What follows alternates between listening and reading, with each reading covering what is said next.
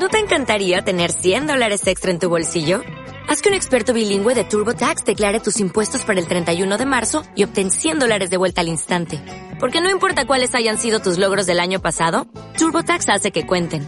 Obtén 100 dólares de vuelta y tus impuestos con 100% de precisión. Solo con Intuit TurboTax.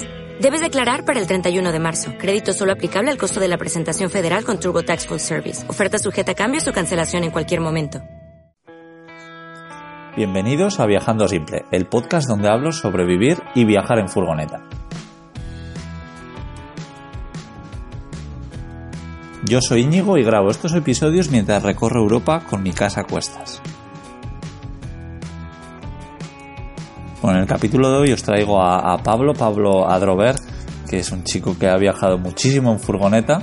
Ahora mismo está en España, pero hace bien poquito estaba en, en Canadá, ha viajado desde México hasta, hasta Alaska y bueno, estoy seguro de que, de que los motivará un poquito a, viajar más en furgoneta y hablamos sobre unos temas muy interesantes, sobre cómo se gana la vida viajando y todas las ideas que tienen en la cabeza y nos cuenta sobre Mundo Adro, sobre su nuevo proyecto. Pues nada más, os dejo con la entrevista con Pablo. Hoy os traigo una entrevista nueva eh, aquí tengo a Pablo, que al igual que yo ha viajado en muchísimas furgonetas y, lo ha hecho por muchos años y por muchos países diferentes. Buenas, Pablo, ¿cómo estás? Hola, ¿qué tal, Íñigo? Pues muy bien, disfrutando. muy bien, me alegro, me alegro. Que nada, que es un placer estar contigo. Que bueno, eh, bueno, ahora contaremos un poco quién es Pablo, porque seguramente mucha gente ya, ya le conozca. Pero sí, a ver si nos cuentas un poco quién es Pablo. Pues Pablo es un chico normal y corriente que un día decidió empezar a viajar por el mundo. Pues nada, yo eh, estos últimos años he formado parte del proyecto de Verte por Dentro junto con Bea. Y bueno, he estado viajando en furgo por Europa, por Marruecos, hicimos toda, toda Norteamérica, de México a Alaska. Y bueno, y ahora recientemente pues eh, estoy separado del proyecto y he empezado mi nuevo proyecto que se llama Mundo Adro, que viene de mi propio mote o apellido que es de Adrover, pues el mote es Adro y ahí estoy, iniciando nuevas aventuras, pero siempre viajando. Vale, bueno, genial. ¿Y, cómo fue que tomasteis esa decisión eh, de, empezar a viajar? ¿Cómo, cómo lo hacías? Bueno, no, pues no, de viajar de forma tradicional como lo puede hacer la mayoría de la gente, de viajar un, dos semanas o un mes al año, sino hacerlo más a, largo plazo. Pues fue un poco una, una evolución, ¿no? Eh, nosotros no, no, fuimos el típico caso de dejo mi trabajo y me voy a ver mundo, sino más bien nuestro caso fue el trabajo nos dejó a nosotros y aprovechamos para, para empezar a viajar en furgoneta. Realmente eh, nuestra idea original era eh, bueno, yo terminé el trabajo en, lo que, en el que estaba haciendo, Bea terminó su tesis y entonces decidimos eh, coger la furgo pequeñita que yo tenía aquí en casa con la que había estado trabajando y dijimos, va, pues vámonos esto este verano a viajar un poquito así por, por Europa y de hecho habíamos pensado subir a Cabo Norte, así con tranquilidad.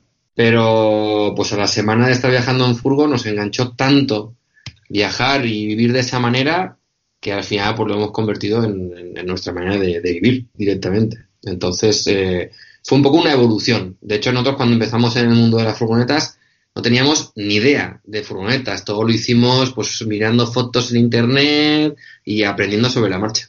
Ya, porque además me imagino que, por esa época no había tanta información como ahora, ¿no? Que te pones a buscar información en YouTube de cómo camperizar una furgoneta y tienes un montón de vídeos, pero ¿en qué, qué época era? ¿2014, 2015? Aquello fue en 2015, fue en, eh, el 2 de agosto empezó el viaje y pues digamos que junio, julio, fue julio más que nada, fue el mes de, preparatoria, fue un mes, nosotros siempre hacemos las cosas con un mes de vista, somos así de locos, y, pero sí, efectivamente había muy, muy poquita información, realmente la mayoría, la mayor parte de información que sacábamos la sacábamos de viajeros argentinos, que se hacían, bueno, pues que hay, hay mucha, mucha costumbre de hacer Argentina-Alaska. Entonces eran los que, bueno, tenían algunas furgonetillas y las habían aislado, pero había muy, vamos, poquísima, poquísima información, era muy difícil encontrar algo. Y ahora, claro, en comparación es, es un boom brutal. Sí, la verdad es que para todo el mundo que empieza en este mundo, yo creo que es, es una tener internet al alcance y toda la información que tenemos es una ventaja enorme. La verdad es que a mí me, sí, ahora es como que no hay, no, no hay excusa. y bueno, Pablo, háblanos un poco de, Verde por Dentro. ¿Qué era el proyecto de Verde por, por Dentro? ¿Qué es? ¿Qué es? ¿Qué es? Sigue siendo, lo que pasa que ahora es nada más que de vea. pues nada, es un proyecto que iniciamos eh, ambos, con, ya te digo, de esa manera, un poco como de rebote y, un poco evolucionando. Pero la idea original era ir viajando e ir trabajando y colaborando con diferentes eh, proyectos, sobre todo relacionados con, el medio ambiente, puesto que Bea es ecóloga y yo estuve, bueno, como decimos en la carrera, yo estudié biología, no terminé, pero sí me, sí era un, bueno, sí soy experto en, aves, entonces siempre lo que es la naturaleza, el medio ambiente, la ecología, siempre ha estado muy, muy unida a nosotros. Entonces, nuestra intención siempre con Verde por dentro era viajar, pero que el viaje tuviera algo más. Ya fuese colaborativo o ya fuese educación medioambiental. Entonces, bueno, lo que, lo que hemos ido haciendo, sobre todo al principio del proyecto de Verde por Dentro, fue viajar y colaborar en diferentes proyectos. En mi caso, como yo me dedicaba al mundo de las aves y al anillamiento científico de aves, pues al principio estuvimos colaborando en, los Alpes en Italia, en Marruecos en el Sáhara con proyectos de investigación. Luego también hicimos algo de, bueno, de, por ejemplo, en, en em, Luxemburgo con una huerta ecológica, en México con construcción con adobe. En fin, siempre hemos intentado que el viaje tenga, pues eso, un toque más verde. Y básicamente ese era el proyecto. Verde por dentro era eso, era viajar, era nuestra manera de vivir y al mismo tiempo pues concienciar un poco sobre hacer las cosas de otra manera. Todo esto lo compartíais vosotros en un blog que he leído eh, desde hace bastante tiempo y luego un canal de, YouTube también, ¿verdad? Exacto, al principio empezamos con el blog y bueno, luego Instagram empezó, empezó bueno, estaba, estaba el blog y estaba Facebook Luego Instagram, Instagram empezó a coger fuerza y finalmente pues YouTube. YouTube es, empezamos a grabar sobre todo el viaje de México a Alaska, lo empezamos a, grabar y cuando terminó ese viaje editamos todos los vídeos y la verdad que es un bonito recuerdo. y bueno, y ahí está toda la aventura. Y ya para cerrar un poco el tema de verde por dentro, a ver si nos puedes dar algún, algún consejo, eh, dos o tres consejos que se te ocurran para la gente que, viaja en furgoneta para ser un poco más amigables con el medio ambiente? Bueno, eh, al final los consejos son muy parecidos a los que, a los que puedes coger o, tener en casa. Realmente eh, muchas veces tenemos como que disociamos la idea de vivir en una furgoneta o viajar en una furgoneta con estar en una casa y al final es algo muy parecido. Puedes coger los mismos hábitos tanto en la furgo como, como en casa. Pero bueno, básicamente, eh, sobre todo nosotros lo que hacemos mucho hincapié es en el, tipo de consumo que hacemos. Es verdad que viajando a lo mejor es un poco más difícil porque, por ejemplo, a la hora de, comprar, pues no sé, comidas o productos que, pues, que no lleven plástico o que vayan sin envasar o que sean a granel, cuando vives en una ciudad, en tu ciudad, es más fácil comprar ese tipo de cosas. Sin embargo, cuando estás en furgoneta, pues claro, es verdad que te vas moviendo, vas viajando y es un poco más difícil ver dónde hay un sitio donde se pueda comprar así. Pero bueno, por las típicas, las típicas un poco normas así básicas, o no normas, sino consejos eh, que, que aplico en mi día a mi día, o sea, en mi día a día, pues lo de las bolsas de plástico, por supuesto, utilizar bolsas de tela, eh, cantimplora de acero, allá donde voy, voy con mi cantimplora y no gasto nada de, de, de agua embotellada. Y ahí es un poco ir ampliando, sobre todo, por ejemplo, lo que se refiere a higiene personal, que es posiblemente uno de los sitios donde, después de la alimentación, donde más plástico gastamos, que si champú, desodorantes, pasta de dientes, pues hoy en día hay una alternativa, vamos, más que válida, de un montón de, en mi caso, por ejemplo, tanto champú como jabón utilizo sólido, eh, pasta de dientes también sólida con envase de cartón, desodorante sólido con envase de cartón. Bueno, es un proceso de ir cambiando. Entonces, eso lo puedes aplicar perfectamente en la furgo, en tu vida en furgoneta. Sí, la verdad es que totalmente de acuerdo. Al final, eh, efectivamente, es muy, muy parecido a, vivir en, una casa. Sí, puedes tener ciertas comodidades y, otras cosas que son un poco más, más complicadas de hacer una furgoneta, pero, pero bueno. Y Pablo, nos contabas que, habías, que habíais viajado desde México hasta, hasta Alaska, pero háblanos un poco de la furgoneta con la que eh, hicisteis ese, ese viaje. bueno, pues era la, guagua, es el nombre de la furgo que nos llevó hasta Alaska, y era una Volkswagen T2, de estas viejecitas. En este caso era un modelo más, más moderno porque en México y en Brasil se siguió fabricando el modelo Volkswagen T2 y este estaba refrigerado por, por agua. Pero bueno, es la, típica clásica furgoneta de, camper, de viajar, de aventura, que la verdad que es una maravilla, me, encanta esa furgoneta. Pero fíjate lo que te decía un poco antes, que nosotros nunca hemos sido unos expertos, o, yo al menos no me considero un experto, he ido aprendiendo con el paso del tiempo, pero cuando compramos esa furgo, yo ni siquiera sabía que el motor estaba en la parte de atrás. O sea, el día que estuve viendo la furgoneta, eh, cuando el dueño me dijo, no, vamos a ver el motor y se fue para atrás, yo dije, ¿qué hace este hombre? Hasta ese punto yo de, desconocimiento tenía sobre las furgos y sobre esa furgo concreto. Entonces, bueno, pero, pero una maravilla la furgoneta, la verdad. me encantó, mecánica muy sencilla. Ahora soy un poco un experto en T2, te puedo reparar lo que quieras. Eh, pero bueno, son un poco, al final son cacharros viejos que aunque me gustan mucho, pues es verdad que tuvimos un montón de problemas mecánicos. Pero bueno, tampoco, tampoco fue un paseo. México-Alaska es un rato. la verdad es que sí, esa furgoneta es, es preciosa y, y, bueno, sí, lo, de, lo del motor me ha, hecho, me, ha hecho, me ha hecho mucha gracia. Y al final me imagino que aunque no supieses absolutamente nada de, de mecánica cuando la, la, comprasteis, pues ahora efectivamente pues ya eres, eres un, un, un experto. Sí, no sé si por suerte o por desgracia, pero soy un experto. Luego también he escuchado, no sé si será verdad, que ese tipo de, Volkswagen que, fabrican allí eh, dan más problemas que las T2 originales alemanas de los años 70, que, que, eso que llevan un poco el, motor original y tal. No sé, no sé si será verdad, lo, he visto en algún sitio como que como que te pueden dar más, más problemas ese tipo de formas. Lo que, lo que sí es cierto que dan más problemas los, las, que, las, las más modernas, o sea, las enfriadas por agua como la que teníamos nosotros. Eh, porque realmente fue un poco una adaptación de otros modelos de, de coche que, fabricaba Volkswagen a ese modelo de furgoneta y le pusieron el sistema de, de refrigeración por agua. Entonces, claro, esa adaptación pues se ve que pues la verdad que no, no ha funcionado muy bien. Nosotros el 90% de los problemas que tuvimos durante el viaje estaban relacionados con el sistema de, refrigeración. Y sin embargo, otros viajeros que viajan con, o que han viajado y que viajan con, la enfriada por aire han tenido mucho menos problemas que nosotros.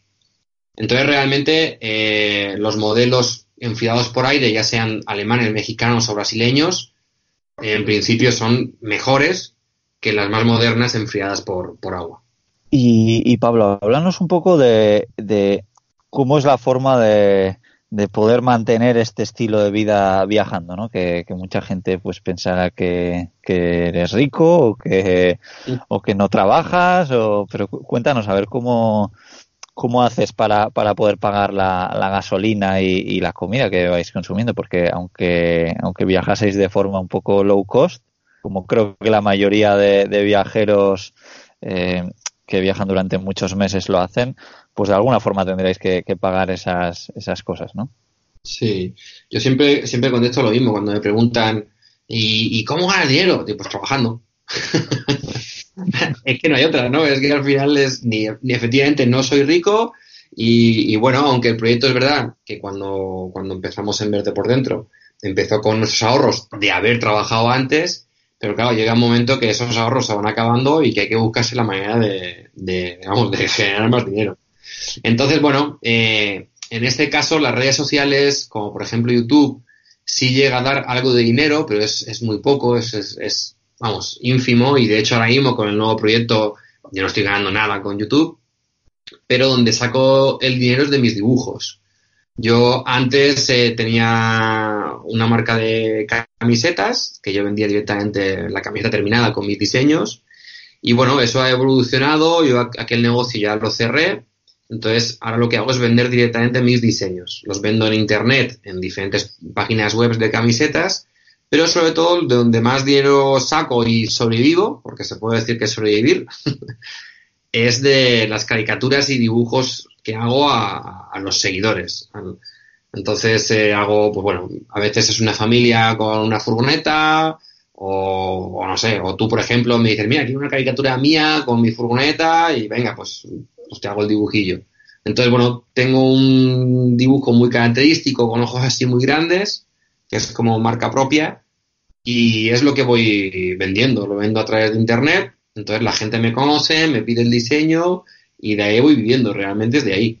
Luego es verdad que, bueno, eh, cuando ya empiezas a ser un poco más conocido en los medios, en las redes sociales, pues eh, y hay alguna marca que te ayuda o que te hace una colaboración concreta, pero esos son los, los menos casos. La verdad que el dinero realmente viene de trabajar y en este caso, pues, haciendo dibujos. Vale, bueno, la verdad es que es una, como un, un trabajo interesante y que, y que además que para la gente que como yo, que siga mucha gente en redes sociales eh, relacionados con el mundo de las furgonetas y, y, de gente viajera, pues siempre te encuentras de vez en cuando por ahí, pues es un logo, una imagen de, de lo que tú dices, una especie de caricatura muy chula con los ojos saltones y dices, bueno, este seguro que, lo ha hecho Pablo. Sí, sí, empieza a ser ya un, mal extendido. y, y, bueno, eh, nombrabas Mundo Adro, este, este nuevo proyecto que tienes. Cuéntanos un poco a ver en qué, en qué consiste y qué, qué, planes tienes con, con Mundo Adro. Bueno, pues como explicaba un poco al principio, pues eh, ya no formo parte de Verde por Dentro, Bea y yo nos hemos eh, separado, seguimos siendo muy buenos amigos y, seguimos hablando todas las semanas, pero bueno, ahora ella tiene, ella se ha quedado con Verde por Dentro y, y yo he montado un mundo Adro que es un poco lo mismo realmente, pero claro, ahora ya es pues más personal. Entonces, eh, como decía, Adro es mi apodo, que viene de mi apellido, que es Adrover, Pablo Adrover. Entonces, Adro siempre ha sido el apellido un poco familiar, ¿no? De mi padre, de mi abuelo. Y los dibujos los firmo como Adro. Entonces, de ahí viene Mundo Adro. Y bueno, en, esta nueva, en este nuevo proyecto, mi intención es seguir viajando. Lo que pasa que, aparte de viajar en furgoneta, que, que al final es un poco lo que más me gusta y lo que, donde me siento cómodo, sí quiero probar nuevas aventuras entonces, eh, bueno, hace poco inicié una aventura en kayak que desgraciadamente he tenido que suspender. Eh, ahora voy a iniciar la misma, voy a continuarla, pero en bicicleta. Entonces, como que quería probar diferentes maneras de viajar, aparte de seguir viajando en, en furgo, que, es lo mío. Y bueno, siempre, pues al igual que en verte por dentro, pues también con, con ese, esa manera de viajar un poco concienciando. Entonces, ahora mismo un poco los proyectos que, estoy iniciando con, Mundo Adro, pues siempre tienen que ver, sobre todo ahora estoy muy metido con el tema del plástico, con el tema de reducir plástico, porque el hecho de viajar y conocer muchos países y muchos sitios hace que te conciencies posiblemente de una mejor manera de la situación real en el que, en que está el mundo.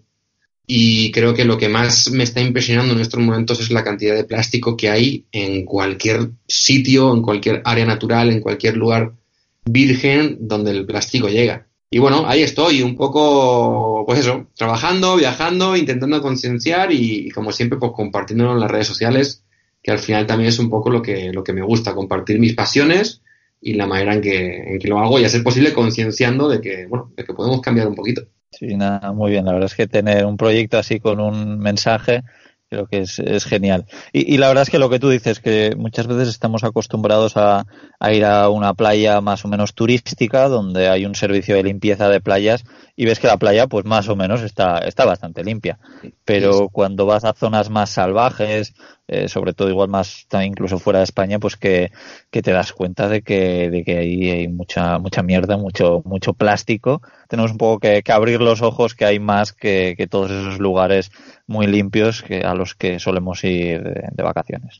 Sí, básicamente, sobre todo en playas, está relacionado con el sistema de limpieza, como tú dices cuando son playas turísticas que están mantenidas por, bueno, por ya sea por, por la limpieza un poco del propio gobierno o, privado, a veces en, con hoteles y cosas así, pues claro, todo lo ves bonito. Pero en el momento que giras y te vas a una playa un poco recóndida y escondida, te das cuenta de lo mal que está todo. Y, y Pablo, cuéntanos un poco eh, bueno, a ver si lo sabes, porque igual te estoy haciendo una pregunta a la que no tienes respuesta. ¿Cuáles, ¿cuáles son tus planes de, futuro? Te, ahora mismo estás en España, pero eh, ¿qué planes tienes? ¿Tienes planes de viajar por España o, tienes planes de, salir de ahí? A ver si nos los puedes contar. Bueno, mi, mi proyecto más, más eh, que ya va a empezar en breve, espero que en una o dos semanas pueda iniciarlo, es continuar con el proyecto que había iniciado en kayak, que mi idea del proyecto en kayak era recorrer de Alicante a Tarifa en kayak por la, por la costa para concienciar justamente sobre el estado del Mediterráneo y los plásticos. Pero desgraciadamente eh, tuve una lesión eh, en el hombro, entonces tuve que, suspenderlo, entonces no puedo continuar con el kayak, encima ahora pues llega el invierno y es más complicado. Entonces ahora lo que voy a iniciar es exactamente el mismo proyecto, pero en lugar de en kayak lo voy a hacer en bicicleta. Pero no va a ser una bicicleta normal, va a ser una fat bike, que son estas bicicletas que tienen las ruedas como muy gordas, y eso me va a permitir poder eh, recorrer esta distancia también por las playas, directamente por la arena, por la orilla de la playa. Entonces es un poco la misma idea. Lo que pasa que pues estar más directamente en contacto con, la playa, con la arena, poder ir eh, documentando lo que voy encontrando y ir organizando quedadas de limpieza de playa y bueno, ese es el proyecto más eh, próximo que tengo ya, que lo voy a hacer en noviembre, diciembre, y que sigue siendo la idea, recorrer Alicante Tarifa por la costa y con, una fat bike. Eso es lo, siguiente más próximo. Luego, en futuro, pues tengo la Sprinter que tengo aquí en, casa, que quiero camperizar, que eso también va a empezar casi casi ya, un poco casi a la par. Y luego, bueno, para el año que viene no creo que esté en España. seguramente, si todo sale bien, vuelvo a México. Y hasta ahí puedo leer. Muy bien, bueno, a la gente que, esté interesada en seguir todas tus aventuras y que incluso si esté si está en, en, la costa este de España y quiera echarte una mano en todo este proyecto, yo pondré todas las redes sociales y todo para que puedan contactarte a ver por y, ver por dónde andas. Gracias, se agradece. Y bueno, una pregunta que suelo hacer a, a, a bastantes personas que, que entrevisto eh, es un poco a ver qué dirías a toda esta gente que, que escucha todas estas historias de viajeros, que le gusta mucho viajar, pero que, pues por lo que sea, no, no puede, ¿no? Porque, bueno, pues por lo menos lo que me pasaba a mí, que yo me decía es, bueno, es que no tengo dinero, es que no tengo con quién hacerlo, es que tengo no sé qué, o hay gente que tiene hijos y por eso no puede.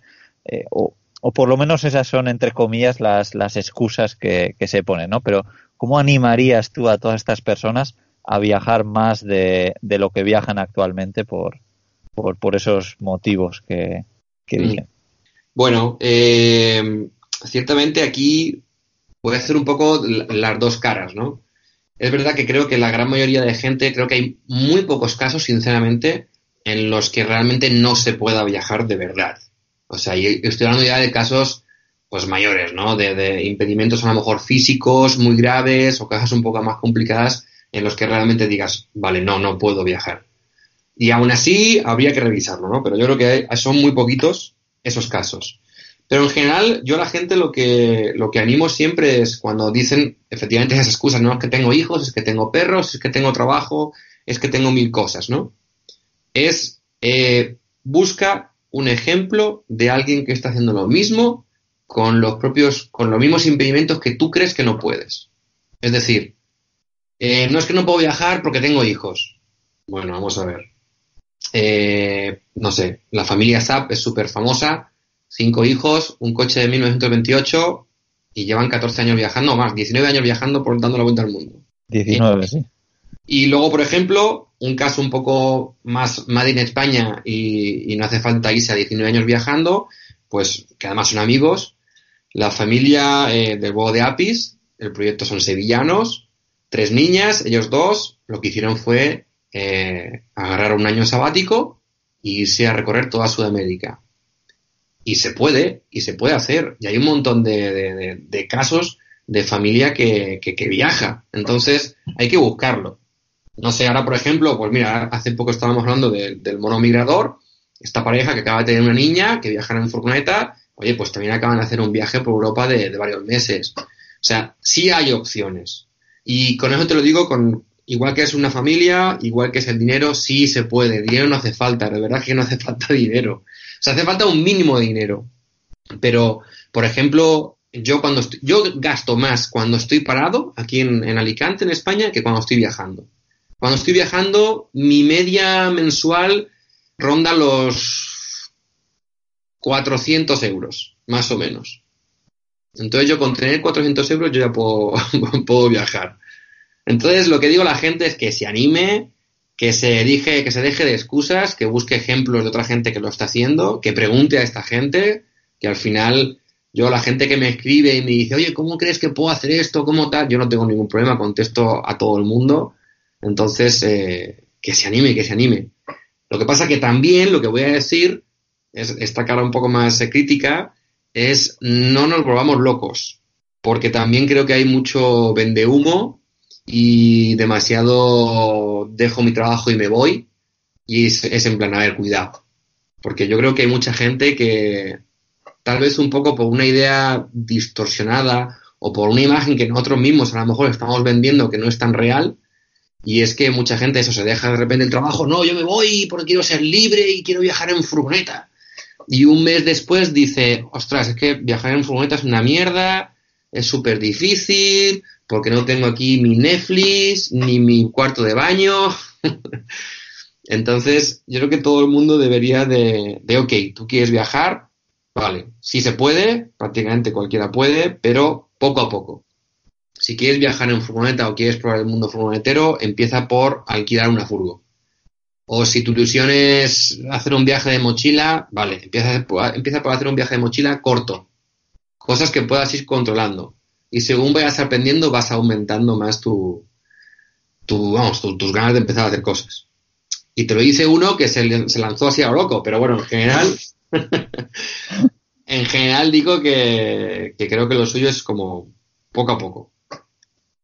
Sí, sí, totalmente de acuerdo. Yo también pienso que, ir poco a poco es, es, lo ideal. Yo la verdad es que sí que lo hice poco a poco. Fue lo que tú dices, pues eh, alquilé una furgoneta para un fin de semana, luego ya compré una furgoneta muy, muy, muy sencilla y, y, poco a poco fui a más, a más, haciendo luego ya pues un viaje de un mes y medio y, y al final pues, pues sí, haciendo cada vez más, más cosas. Y, y efectivamente hay gente que, que está haciendo tenga las dificultades que, tenga. Eh, bueno, la, familia Zap, yo tuve la suerte de, hospedarles hace tres años más o menos, y efectivamente es una familia que viaja en un coche, que ni siquiera es una furgoneta autocaravana, una familia que viaja en un coche de 1928, y, y es que eso, son seis miembros, y, y bueno, pues que que nada, pues que tienen sus dificultades, pero que hay que hay que valorar un poco, ¿no? Pues que, que efectivamente no es todo un color de rosas y, si, y viajar en furgoneta pues tiene sus momentos buenos y sus momentos malos. Y como tú dices,